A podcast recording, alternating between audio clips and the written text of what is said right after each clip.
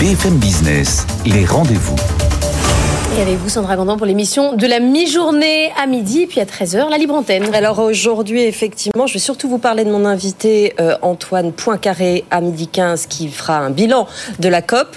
Et euh, on va parler crypto dans le débat, mais je voulais faire une petite annonce parce que vendredi, on a une émission spéciale libre antenne entre midi et 13h. On a besoin des, des témoignages euh, de nos auditeurs, téléspectateurs.